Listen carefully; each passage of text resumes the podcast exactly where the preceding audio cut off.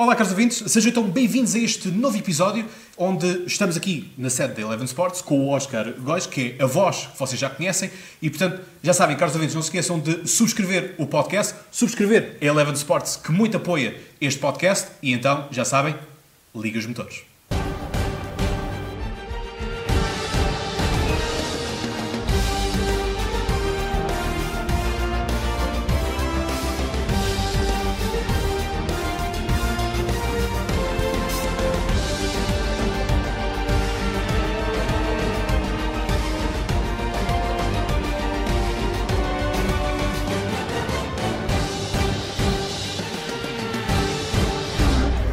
Caros ouvintes, sejam bem-vindos a mais este episódio e temos aqui como primeiro convidado especial o, Oscar Góis, que nos recebe aqui na Eleven Sports.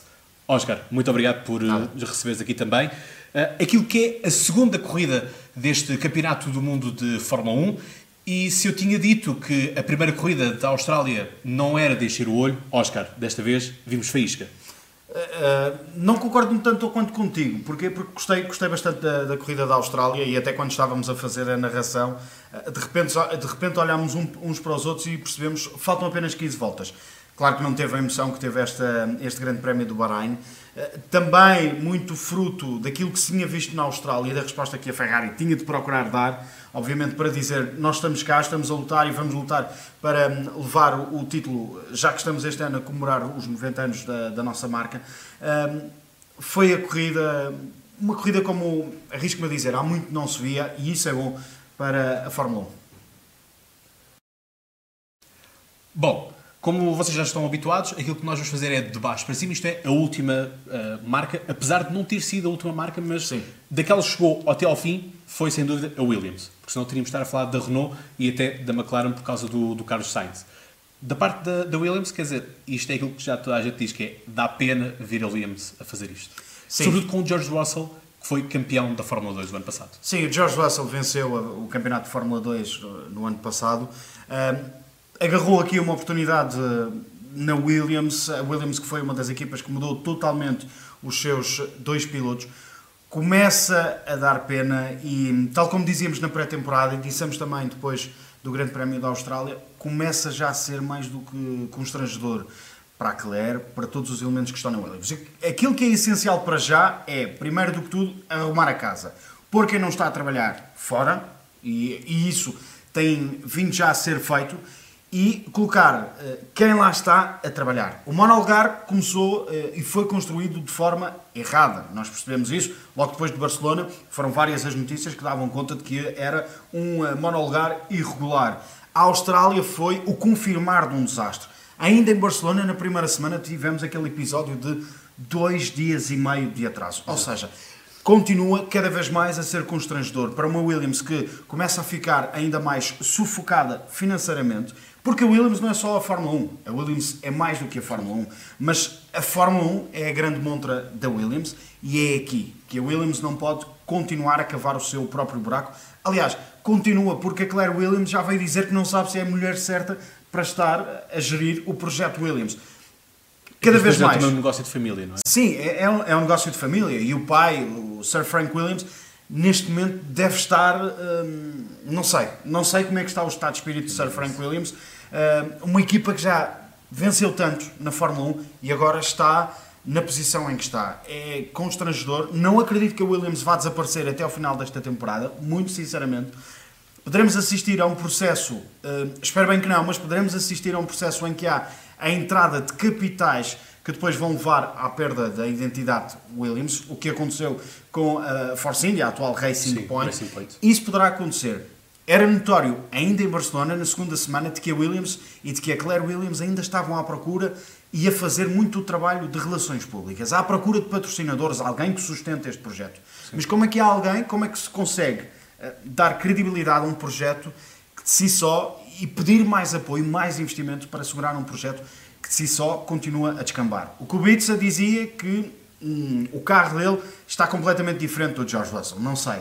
Uh, pode ser um jogo, pode não ser, não sei. Agora, Sim, mas cada carro tem que ser adaptado a cada piloto. lá está, também, lá está, é? lá está. A condição física de Kubica não é igual Totalmente. também Sim, à de George Certo. Russell. Lá está, também já há quem venha dizer que é, eh, são desculpas de, de Kubica para a temporada que está a fazer, está constantemente atrás de, de George Russell.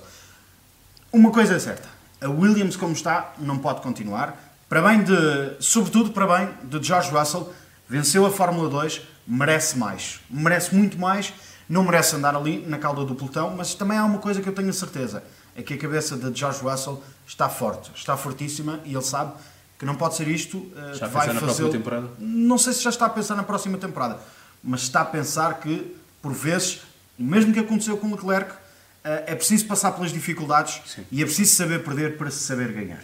Isso é verdade. E portanto, passa, passa muito por aí. Vamos então à próxima marca. Agora vamos falar de uma marca que me é muito querida, tu já sabes isto. Até eu custa a falar, a, a Renault. A Renault que os carros deram o berro na mesma volta, mais ou menos na mesma zona do, do circuito. Isto é um, um problema de motor, porque o Carlos Sainz também pifou e já tinha pifado também na Austrália. Sim, gostei das tuas expressões de dar o berro e de pifar. É mesmo isso que se passa. Cyril Abiteboul tinha dito no início da temporada que para já é preciso consolidar este projeto. Para consolidar o projeto da marca francesa, uma marca que está, atenção, o projeto Fórmula 1 da Renault está a receber mais investimentos. Hum, a, Renault, a, a Renault França, o Estado francês, que é acionista da Renault, está a injetar mais capital. Uh, só assim, Cyril Abiteboul conseguiu ir buscar Daniel Ricciardo, uh, se bem que houve aquelas confusões com, com, com a Red Bull, que todos nós sabemos. Agora, aqui uma, uma coisa que está, que está em cima da mesa é o que é que está a falhar. Tivemos o tal episódio de Sainz na Austrália, em que uh, o MGUK, uh, ao que indica, foi o MGUK que, que, que fez com que o motor depois, exatamente, sobreaquecesse, e depois criasse toda aquela chama na traseira do carro, e agora, na reta da meta, à entrada da curva número 1, primeiro Hulkenberg, depois Daniel Ricardo. Uh, não sei o que é que se passa. Uh, ora, quem não aproveita, ou, ou melhor, quem não deixa de aproveitar para lançar uma farpazinha é o Christian Horner, que já veio dizer que foi culpa da Renault o facto de Verstappen não ter conseguido chegar ao pódio. Ou seja, aqui a dizer também, a Renault continua-nos a prejudicar um bocadinho, mas claro está. Isso se prejudicam. Exatamente. Sabemos bem, sabemos Os bem. 20 carros estão lá. Nem mais. Sabemos bem da relação entre Abiteboul e Christian Horner. Ahm, sabemos que as duas ahm, equipas estão de costas voltadas. É preocupante. Sem dúvida alguma que é preocupante. É mais preocupante, sobretudo, para ah, também para a McLaren, que precisa de uma Também vez por todas, exatamente, e precisa de uma vez por todas de se mostrar, de mostrar que continua bem viva para que não lhe aconteça o mesmo que aconteceu ao Williams. Acredito, muito sinceramente, que estes testes agora eh, pós-Bahrein vão eh, ajudar a Renault a perceber o que é que está mal com o monolugar, quer de Ricardo, que recebeu um chassi completamente novo depois da Austrália, e com o monolugar também, Nico Hülkenberg. Porque uma coisa, a nível da corrida, estamos aqui na, 20, na 48ª volta. Sim. Ainda Hulkenberg- tínhamos Renaults. Hulkenberg em sexto, Daniel Ricciardo em, em nono, portanto, a pontuar os dois. E sendo que o Hulkenberg chegou a estar em quinto lugar.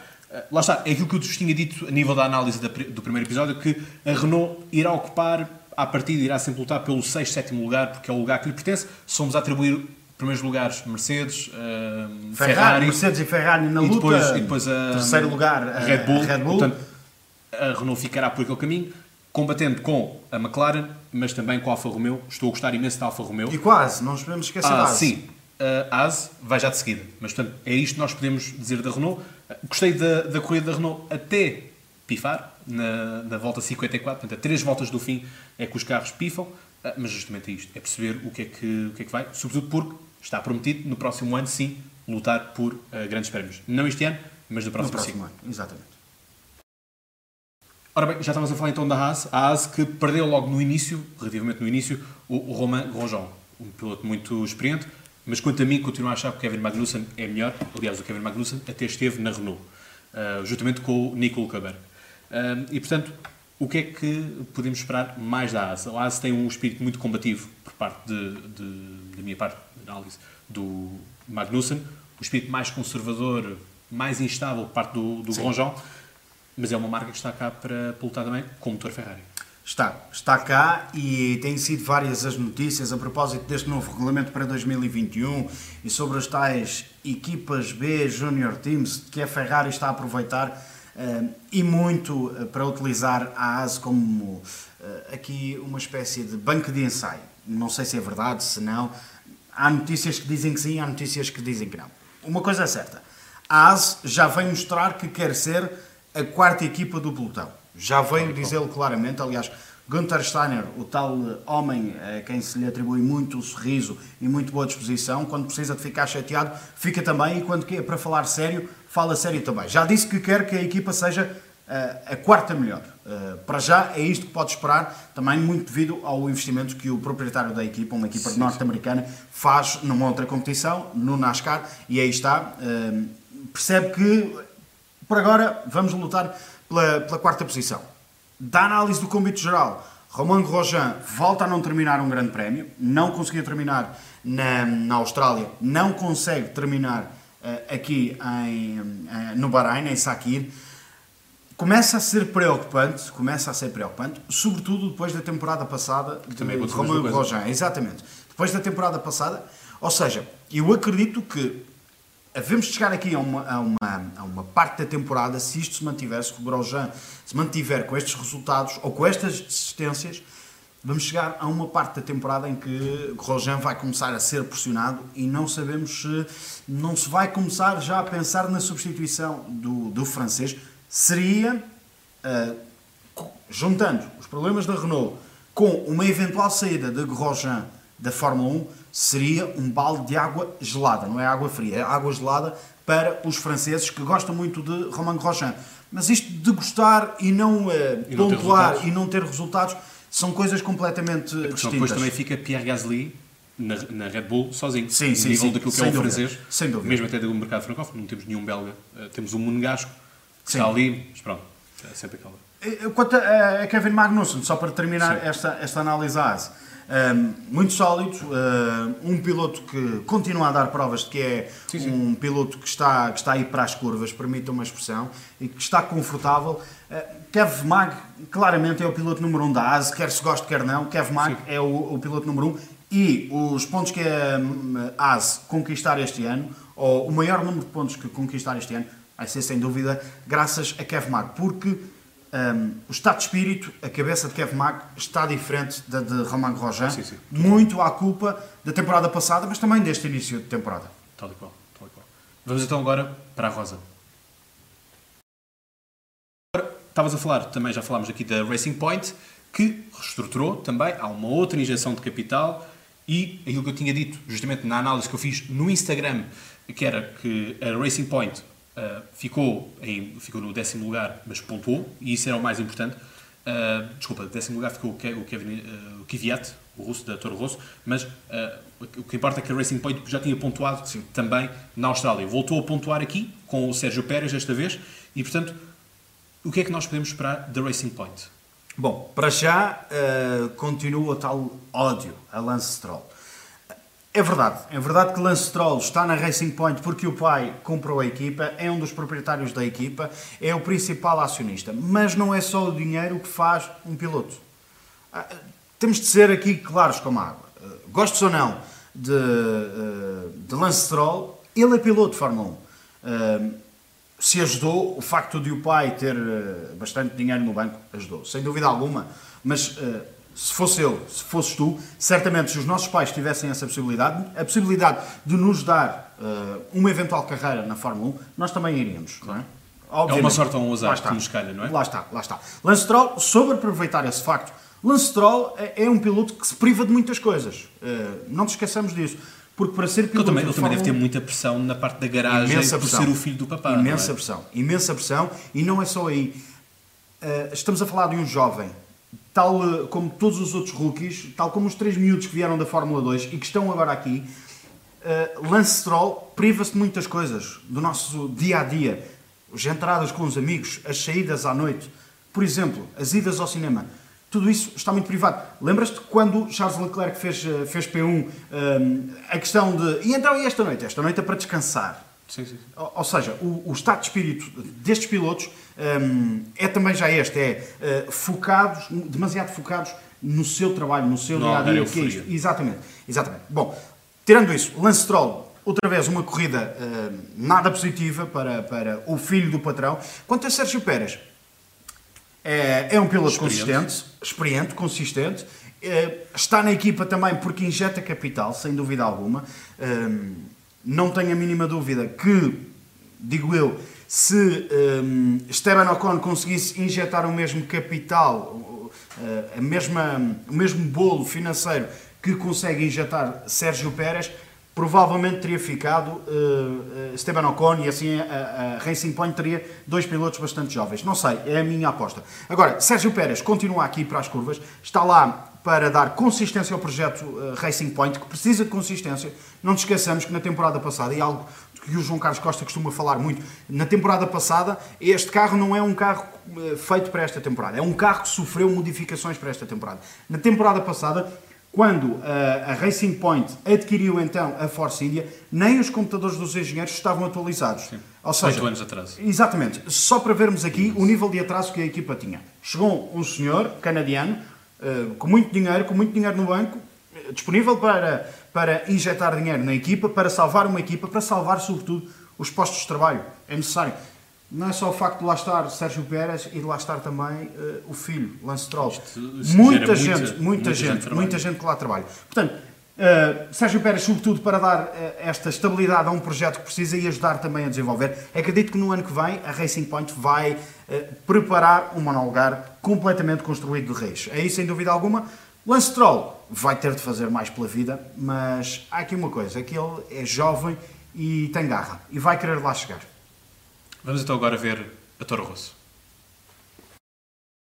Ora, a Toro Rosso, à parte daquilo, estávamos a falar justamente daquela coisa de virem as equipas B, as academias e tudo mais. A Toro Rosso é claramente a academia da Red Bull. Eh, não, não vale a pena mascararmos as, que eu digo coisas. Que é a Gasly. A Gasly, exatamente, que veio de lá. Eh, e portanto, aquilo que nós temos aqui da, da Toro Rosso é o Albon, Alexander Albon, a pontuar. Não pontuou Daniel Kvyat, pontuou de outra vez, pontuou agora o. É a vez. É um bocado, não é? Mas enfim, também a Toro Rosso não pode ter grandes expectativas, porque para mim não vejo grande qualidade nos pilotos. Kvyat está sempre na, no fio da navalha. Um, e tudo mais. Neste momento tem que ver. É, é o tal momento que te, que te ah. entristece.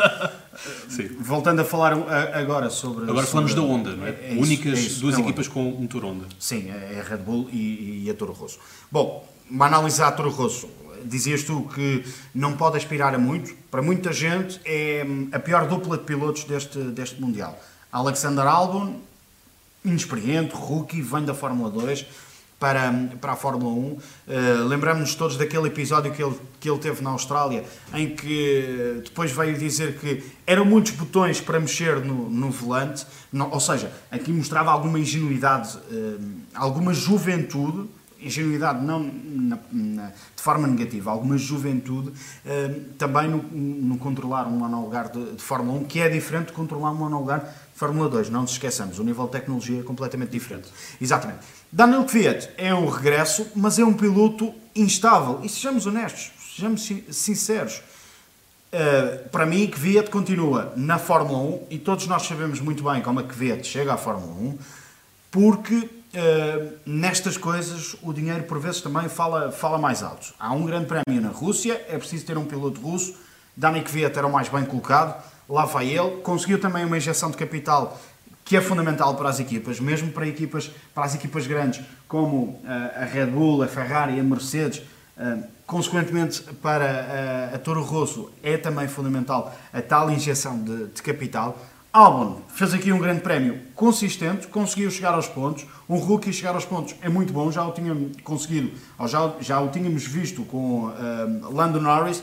Está nos pontos, fantástico, sem dúvida alguma. Uh, Albon começa também a mostrar um pouco de querer um bocadinho mais, querer puxar um bocadinho mais e começa-se já, nota-se que começa-se já a entender com o, o monolugar. E, sobretudo, digo eu, quer se afirmar no seio da Toro Rosso numa altura em que há instabilidade em, com Pierre Gasly na, na Red Bull. E, e, nós ao longo do fim de semana fomos falando sobre isso, numa eventual troca uh, entre um piloto Toro Rosso para a Red Bull, saída de, de, de Gasly para a Toro Rosso, ou regresso de Gasly à Toro Rosso, porque está um tanto ou quanto inconsistente. Não sei, mas Albon está ali a querer, a querer mostrar. E é legítimo ter aspirações? Nem mais, nem mais, nem mais. Já está na equipa B, é só passar sim, para sim, sim, sim, sim. É só querer uh, subir ao, ao, primeiro escalão, à primeira liga, digamos assim. Já uh, Kvyat, bom, não tenho assim grande, grande para dizer sobre, sobre o russo. Uh, não, conseguiu, não conseguiu pontuar. Uh, acho que a Kvyat lhe falta um pouco de estabilidade emocional. Creio que é essencialmente aquilo que falta, porque Kvyat, sejamos honestos, é piloto. É piloto, pode não ser um piloto para estar um dia mais tarde a lutar por campeonatos, como Charles Leclerc, como George Russell, sim, sim, sim. Uh, como Lando Norris, mas é piloto uh, para estar numa equipa uh, do segundo pelotão, para já daquilo que tem mostrado, para estar numa equipa do segundo pelotão. Falta-lhe isso. Falta-lhe, sobretudo, a estabilidade emocional para conseguir perceber quando deve atacar, quando não deve atacar, quando deve ser uh, menos agressivo e quando deve poupar-se à estupidez. Porque isso aconteceu justamente na, na Austrália, em que ele disse: Peço desculpa. Não é? Nem ele perdeu ali um lugar, ele estava em um lugar, caiu para décimo. Nem mais. Vamos então agora à Alfa Romeo. Bom, vamos então agora falar aqui da, de uma equipa que eu também gosto bastante, que é justamente a Alfa Romeo, a antiga Sauber, não é? E portanto, com Kimi Raikkonen, o Iceman, e, que já foi campeão do mundo, e com António Giovinazzi, italiano, 21 anos, e que fica a um ponto, a um lugar de, dos pontos também. Eu já tinha elogiado o Giovinazzi na, na, corrida anterior, porque acho que fez um bom trabalho de proteção em relação ao Kimi Raikkonen, sacrificando imenso o carro, porque ele, podia, ele já devia ter ido às boxes e não foi justamente para fazer ali resguarda para o Kimi Raikkonen conseguir uhum. avançar à frente. E como estavas aqui a falar em off, eh, é aquela coisa, Alfa Romeo tem que muito agradecer a contratação de Kimi Raikkonen, porque Kimi Raikkonen empresta muita, uh, muita uh, experiência, experiência, sobre tudo isso. Naquilo que é o duelo com a Renault, para mim, é um dos melhores. Sim, não é o piloto mais simpático do pelotão, não é o piloto que esboça tantos sorrisos quanto o Daniel Ricardo, mas uma coisa, ninguém pode, pode criticar Kimi Raikkonen. É o que é, goste-se, goste não se goste, não se goste, é sobretudo isso. É profissional e quando lá está, está 100% focado uh, uh, a fazer aquilo que, que gosta e que lhe pagam.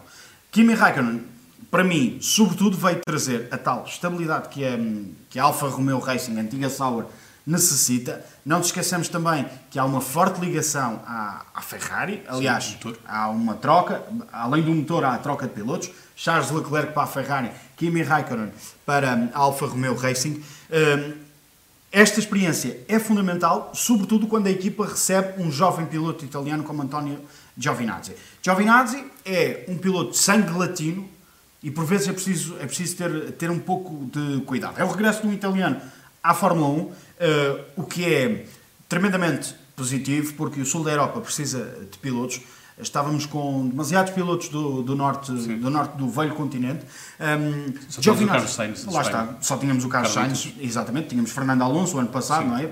Que saiu, Sim. entretanto. Sim, mas continuamos, continuou, a, continuamos, é, a, falar, continuamos a falar muito. Continuamos a falar muito. Aliás, apareceu, uma, apareceu, apareceu, apareceu, várias vezes. Leclerc, sobretudo. Uh, sobretudo por causa do Charles Leclerc, é verdade. Nem envergando as cores da McLaren se uh, deixou de mostrar, um, ehm, não quero dizer pena, mas uh, o quão empatia, injusto, sim. sim. o quão injusto. Mas, mas vamos falar disso mais à frente, porque há outro episódio que eu também acho muito interessante. Vamos a isso. Então, só para concluirmos esta análise à, à Sauer e, e a António Giovinazzi, um piloto mostra que quer continuar no pelotão da Fórmula 1, que está aqui para fazer mais do que está a fazer atualmente cometeu ali um erro no início, tocou e depois pronto, abusou um bocadinho, mas isso também faz parte um, de um piloto que só tinha feito uma corrida no ano passado uh, e este ano fez a Austrália.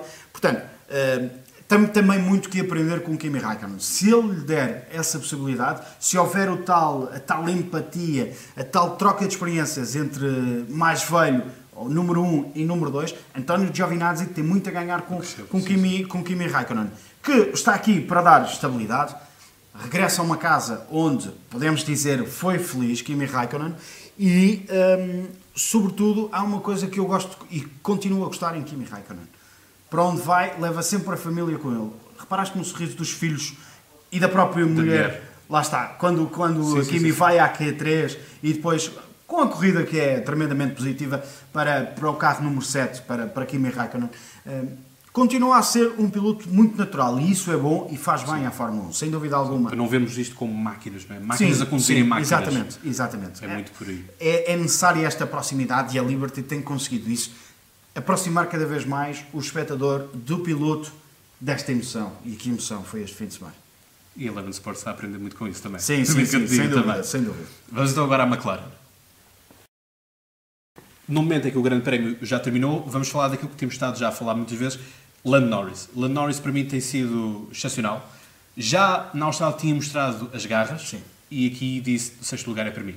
Sim, sem dúvida alguma. Lando Norris que hum, já sabemos, dava-se particularmente bem nesta pista uh, do Bahrein, gosta muito, ele próprio tinha confidenciado, depois daquele espanto na Austrália, dizer até eu fiquei espantado com a minha condução e com o tempo que conseguia verbar. Uh, Lando Norris uh, tem também tido um bocadinho a estrelinha do seu lado. Carlos Sainz não tem conseguido ter essa estrelinha, segundo grande prémio, em que hum, não consegue terminar, em que é afastado, neste por razões diferentes ao grande prémio da Austrália.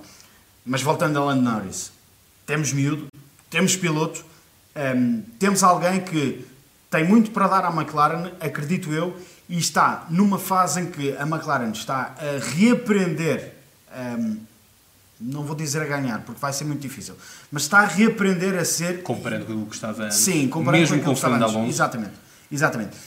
Está a reaprender a ser permitam-me esta expressão, não levem a mal, a ser uma equipa de Fórmula 1, porque a McLaren é mais do que a Fórmula 1, perdeu-se muito. Perdeu muito. Zac Brown tem tentado encontrar aqui um rumo. A presença constante de Fernando Alonso nos grandes prémios um, é também para trazer, digo eu, alguma estabilidade ao projeto, alguma estabilidade ao conterrâneo Carlos Sainz, que tem nele um verdadeiro herói, mas também a Lando Norris. É uma das equipas que aposta na dupla, numa dupla bastante jovem. E isto, isto é, preciso, é preciso ter isto em atenção. Numa altura em que a, a, equipa está a sair de um buraco como, no qual esteve, esteve metida, ter dois jovens, é preciso sempre ter alguém um que lhes traga, exatamente, lhes traga alguma estabilidade para o projeto. E os médias espanhóis adoram isso. Uh, não há uma Sim, pergunta dá para fazer faça, muita especulação, não é? Dá para fazer muita especulação e não há uma conferência de imprensa, uma entrevista que se faça uh, a Carlos Sainz que não se faça uma pergunta sobre Fernando Alonso. E ele já está farto disso. E já está farto disso, já disse que respeita muito Fernando Alonso, que aprendeu muito com Fernando Alonso, continua a aprender, continua a ver nele um herói, mas que ele também é piloto e merece, merece respeito, merece que se lhe deixem de fazer questões sobre Fernando Alonso. Mas lá está, neste momento em Espanha, não há piloto nenhum tão grande quanto Fernando Alonso, Sim. nem mesmo noutras competições, se há alguém eh, maior que Fernando Alonso, mesmo que Carlos Sainz seja filho de Carlos Sainz. Um, portanto, é todo um outro legado que está É, é, sem dúvida alguma. Fernando Alonso consegue ganhar na Renault, consegue ganhar na Ferrari. Sim, sem dúvida, sem dúvida. Sim, Fernando Alonso é, é foi um, um piloto é daqueles nomes que não se vai esquecer. Fundamental, sim, e atenção às 500 milhas de Indianápolis, porque dá-me assim a sensação de que Fernando Alonso vai conseguir, vai conseguir vencer. A McLaren está bem, recomenda-se, há alguns ajustes uh, que têm que ser feitos, uh, sobretudo uh, do lado do mano lugar de, de, Carlos Sainz, que agora desistiu com um problema na caixa de velocidades, também depois devido àquele toque que teve com, com Max também. Verstappen, algo muito polémico, mesmo ao longo do Grande Prémio, na hashtag F111, muita gente a criticar, um, quer a tomada de posição dos comissários da FIA, quer também depois, eh, ou antes, melhor dizendo, eh, a atitude de Max Verstappen, que viu-se apertado e então decidiu eh, dar ali um chega para lá a Carlos Sainz, que foi muito prejudicado. Acho que esta deveria ter sido a corrida em que Sainz poderia ter mostrado Sim, uh, o, seu, o seu valor, porque tem. Porque tem. tem atenção, tem. tem muito valor. Uh, agora, Lando Norris, atenção a este menino. Atenção, porque vai ser uma luta interessante entre os dois, sem dúvida alguma. Então, vamos falar justamente agora de Verstappen e vamos da Red Bull. Bom, e agora vamos falar de alguém que é muito agressivo, já esteve quase, quase para perder a superlicença, Max Verstappen. Termina desta vez em quarto lugar por culpa do safety car. E bem que este rapaz pode agradecer uh, Charles Leclerc. Sim, termina em quarto lugar por culpa do safety car mas uma vez mais há aqui algo que fica e que é bastante evidente, que é Max Verstappen tem de esfriar um bocadinho mais as suas atitudes. Tem de ter outro comportamento para que seja mais respeitado. Vou-te confidenciar aqui que uh, gosto de Fórmula 1, amo a Fórmula 1, muito por culpa, ou voltei a gostar da Fórmula 1, voltei a amar a Fórmula 1, muito por culpa de Max Verstappen. E reconhecendo-lhe eu uh, esta coisa boa, reconheço-lhe eu também a coisa má, que é quando se vê apertado, faz sempre isto, ou quase sempre isto. Todos nós lembramos do episódio ano passado com Daniel Ricciardo. Ricardo, eu lembro. Perfeitamente. Max Verstappen, filho de um antigo piloto, de Jorge Verstappen, tem o temperamento um bocadinho do pai. Um, tem de medir um bocadinho mais. E este facto de ter subido agora a piloto principal, se é que isto existe, na Red Bull. Estava justamente tapado pelo Daniel Exatamente, Ricciardo. estava tapado pelo, pelo, pelo Daniel Ricciardo. Fê-lo encher ainda mais o peito. E isso por vezes pode ser bom. Para algumas coisas pode ser bom, para outras não. E neste caso, Christian Horner tem ali um problema. Eu sei que ele está muito preocupado com o Pierre Gasly, com a falta de ritmo de Gasly, com a falta de consistência do francês que vai buscar a equipa secundária, mas Max Verstappen tem de aprender a ser um bocadinho mais uh, dado aos outros, não uh, prejudicar tanto todos os outros quando se, sente, quando se sente apertado. E atenção, que eu acho que Verstappen é um piloto fenomenal, é passado da cabeça, que é mesmo assim, é Sim, muito sim, sim, passado da cabeça. Isso por vezes traz momentos fantásticos às coberturas televisivas da, da Fórmula 1. Uh, é, É, é justamente isso, não é? Quer dizer, é que isto, por um lado, também. Isto tens pôr um, um- uma balança, não é? Que é, por um lado, tens uma corrida limpa. E Leclerc está, está agora na Está balança. agora. Tal e qual. Portanto, tens a questão de uma corrida limpa ou tens a questão da espetacularidade, que era algo que o Ayrton Senna também trazia. A questão é, comparando os dois, e há muita comparação que eu não concordo. Entre, Não, de todo. Não, não, não, não, é essa. Não concordo a comparação que se faz entre Ayrton Senna e, justamente, Lewis Hamilton. Acho que são estilos totalmente diferentes. Hum. Sim, sim, completamente mas, diferentes. Mas há muitos mídias que querem pôr a, Não. força toda disso e tudo mais, tanto que até foi há relativamente pouco tempo que o próprio museu do, do, do Ayrton Senna ofereceu um dos capacetes ao, ao Hamilton, Lewis Hamilton sim. na temporada passada. Mas a questão é, faz-te lembrar alguma coisa entre Verstappen e Ayrton Senna?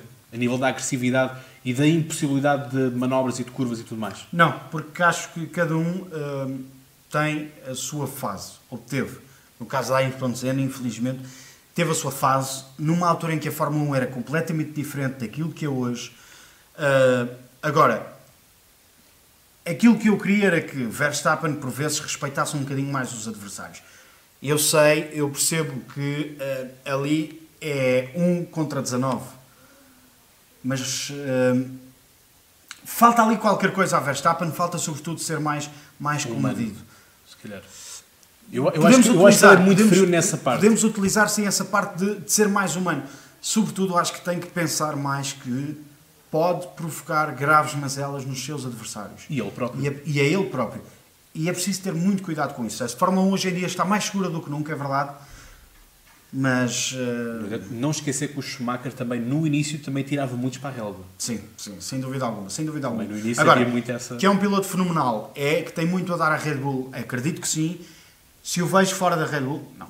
Não vejo nenhuma equipa onde Max Verstappen se possa encaixar, senão na Red Bull. Não acredito que tenha Ou um então eventual noutra futuro. que, que, que ele seja obrigatoriamente o primeiro. Não, não acredito. Não vejo como número dois não em lado acredito. No atual panorama da Fórmula 1, não o vejo nem na Mercedes, nem na Ferrari, equipas nas quais, digo eu, Verstappen poderia sair para lutar, para almejar algo mais, eh, como fosse um título mundial. Não vejo a Verstappen, ou melhor, não vejo nessas duas equipas querer ter um, um piloto como Max Verstappen.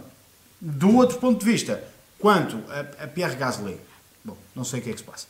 Precisa de con- consistência. Quase deitou tudo a perder na, na, na última quinta-feira de Barcelona, na segunda semana, quando teve aquela violenta saída de, de- de pista no circuito da Catalunha e Sim, sim. até na, na altura falou-se que, a- que a Red Bull estava já a arrumar as coisas para, para ir para casa, mas depois lá trabalharam a noite toda e na sexta-feira ainda conseguiram rodar. Não sei o que é que falta a Gasly. Partiu a caixa sinceramente, velocidade, não exatamente. Não sei sinceramente o que é que falta, o que é que falta a Gasly. Noto muita inconsistência. Se calhar falta. Muita pressão também. Isto de ser companheiro de equipa do Verstappen também não é, não é, não é Sim, fácil. sim, sem dúvida. Eu acredito que haja muita pressão Sim, também. mas creio que a Gasly tinha feito bem ficar mais um aninho ou dois na Toro Rosso. maturar. Sim, sem dúvida alguma, sem dúvida alguma. Bom, já vimos imagens do pódio, vamos então falar agora sobre o pódio. Vamos a isso. Ora, agora que vemos neste exato momento a entrega aqui do prémio a Lewis Hamilton, que tinha ganho antes o, o Valtteri Bottas, houve aqui, justamente quando estávamos a falar ainda da, da, da Red Bull, a pesagem da- nas balanças, e é justamente esse momento que eu estava a querer falar há pouco, que é o momento fair play, em que Sim. Lewis Hamilton dá ali aquelas palavras tem sempre esta questão: será genuíno? Não será genuíno? A questão é: eu acho que entre eles deve haver sempre uma questão de fair play e também companheirismo, porque todos eles já passaram por isto, todos eles já estiveram a vitória na mão, perderam a vitória, ah, já choraram, já riram entre todos. Que ao fim e ao cabo é isto, apesar de serem adversários, no final do dia são todos eles pilotos e têm que se cumprimentar, mais não seja na questão do, do pódio. Uh, Charles Leclerc fez P1 na, na- na qualificação, uh, Vettel conseguiu passar à frente, depois voltou a recuperar, chegou a estar também em terceiro lugar. uh, Sim, caiu para. Leclerc, no entanto conseguiu fazer as ultrapassagens, tudo isso. Enfim, houve, havia muita expectativa em relação a Valtteri Bottas, pelo, pela surpresa que conseguiu fazer Na Austrália. uh, porque fez P2, começou pela parte mais suja da pista e Rapidamente P1 ficou lá e e, lá foi. não mais, não, mais lá não saiu. Uh, Hamilton teve um grande trabalho também de reajustamento dos pneus, que isso também foi muito importante porque enfim, também estava em quarto P, uh, P4, P, P5 uh, e portanto o que é que nós podemos falar daqui? Vettel perde por culpa própria, Sim, assumiu. uh, portanto, fez aquele peão uh, que depois fez-lhe pôs-lhe as rodas quadradas, é, não é? os pneus o quadrados, nariz. o composto ali todo quadrado, muita estabilidade. Lá está depois o tal, eh, a tal saída da asa, da asa Sim. dianteira. Achas que ele sucumbiu à pressão? Quem? Vettel? Vettel. Porque há muitas pessoas que dizem assim: Vettel conseguiu ser quem era porque tinha a Red Bull e a Red Bull estava claramente anos de luz à frente da Ferrari e da, da Mercedes à época. Poderá ter, poderá ter. Deixa-me só voltar um bocadinho Força. atrás. Sobre as palavras de Hamilton. Se são verdadeiras ou não, não posso afirmá-lo com 100% de certeza. Mas noto, noto em Hamilton hum, muita sinceridade ao falar com aquele miúdo. É verdade que são hum, rivais, ambos lutam por duas equipas que têm uma história, uma grande história na Fórmula 1, as duas maiores equipas neste momento na Fórmula 1.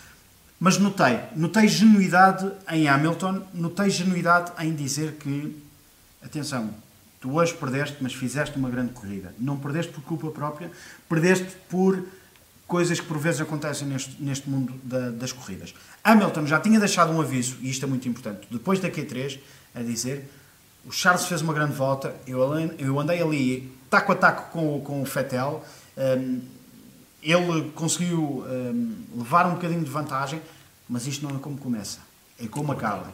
E Hamilton estava no sítio certo, à hora certa. Teve muita consistência. Soube ser consistente, soube aguardar ali atrás de Charles Leclerc. E claro está, porque Hamilton tem anos, anos, anos e anos disto. E não é a primeira vez que Hamilton ganha uma corrida devido a problemas de outros. Tal como não foi a primeira vez, eh, ou, ou como já aconteceu o inverso, Hamilton também já perdeu corridas devido a problemas, a problemas no seu, no seu monolugar. Portanto, noto, e noto ali muita sinceridade, até porque Hamilton tem mostrado um outro lado. Todos nós conhecemos o Hamilton excêntrico, o Hamilton que pega no cão e voa para os sítios mais eh, bonitos do, do planeta. Eh, a Mercedes sabe isso, a Mercedes sabe que tem que deixar Hamilton ser eh, livre e, e- e quando ele cá está, quando ele está nos grandes prémios, foca-se inteiramente naquilo. Mas temos visto um Hamilton nesta temporada diferente. Um Hamilton que não se esquece das raízes, e nós mostrávamos isso antes do início do Grande Prémio. Eh, um Hamilton que fala nas pessoas que o ajudaram a formar-se enquanto homem, enquanto piloto, fala no irmão, fala nesta emoção que é, e nesta entrega, nesta paixão que é ser piloto de, de Fórmula 1. Por isso noto um Hamilton verdadeiro para Charles Leclerc, porque sabe também que Leclerc não tem tido anos fáceis. Eh, é bonito ver o sorriso de Leclerc quando faz P1, mas Leclerc não tem tido anos fáceis. Perder um pai não é fácil. De para um miúdo daquela idade. também, Exatamente. o P1. Para um, miúdo, para um miúdo daquela idade. Tinha alguém muito próximo dele, o Jules Bianchi, que também faleceu devido a um acidente. Não é fácil. Apesar de ser tão novo, tinha já uma grande ligação a Charlie Whiting. Queria dedicar, dedicou o P1 a todos, aos três, queria dedicar a vitória aos três. Não conseguiu. Oportunidades não vão faltar certamente a Leclerc, porque mostrou que é uh, um grande piloto, sem dúvida alguma. Ele já tinha avisado em Barcelona, já tinha dito que não estava ali para ser o segundo piloto da, da Ferrari. Uh, não atacou na Austrália porque a equipa, Mattia não Binotto, deixou. não o deixou. Pediu para que conservassem o lugar porque poderia trazer problemas. Os tais problemas, como vimos em ponto pequeno com, com a Renault neste, neste Grande Sim. Prémio, quando o Hülkenberg e Ricciardo uh, tocaram ali os dois. Ou seja, uh, mas, mas aqui Leclerc percebeu e mostrou que vou ser mais rápido do que todos os outros logo de início e aí ninguém me vai poder dizer que eu não posso atacar. Quanto a Hamilton, uh, lá está, soube estar no sítio certo, à hora certa, não se trata de merecer ou deixar de merecer uma vitória, mereceu porque foi, foi, foi o mais rápido, no fim de contas. Um, Leclerc teve a benesse e em, do safety car entrar em pista conservou um terceiro lugar. Quanto a Valtteri Bottas, uh, o segundo lugar é um mal menor para o piloto. Não foi o Valtteri Bottas... Mantém-se como primeiro no ranking. Exatamente. Devido a tal pontinho um extra, extra que volta mais rápida. Ora, aqui está, quando ele dizia, mas eu quero ir para esse, para esse ponto. Pode fazer a diferença. Claro. Imaginando que era o último grande prémio da, da temporada, faria a diferença e Bottas seria, seria campeão devido a isso. Um, Bottas não foi o Bottas que foi na Austrália, obviamente é um circuito completamente diferente, os carros estavam também de forma diferente, as condições eram diferentes, vê-se aqui o vento era, era bastante intenso, sim, sim, havia sim. muita areia em pista.